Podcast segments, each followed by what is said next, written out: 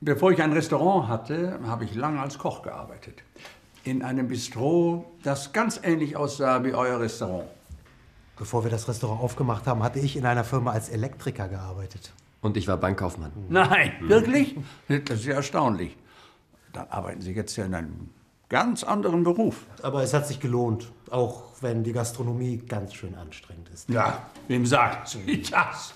Aber man erlebt viel in der Gastronomie. Bevor ich den Job als Koch hatte, war ich Spüljunge in der Küche. Na, das waren Zeiten. Ich könnte ein Buch drüber schreiben. Tja, Deine Biografie will doch gar keiner lesen. Was? Aber vielleicht interessieren sich die Menschen ja für meine Erfahrungen. Jacques, wir würden es lesen. Nicht wahr, Max? Ganz sicher.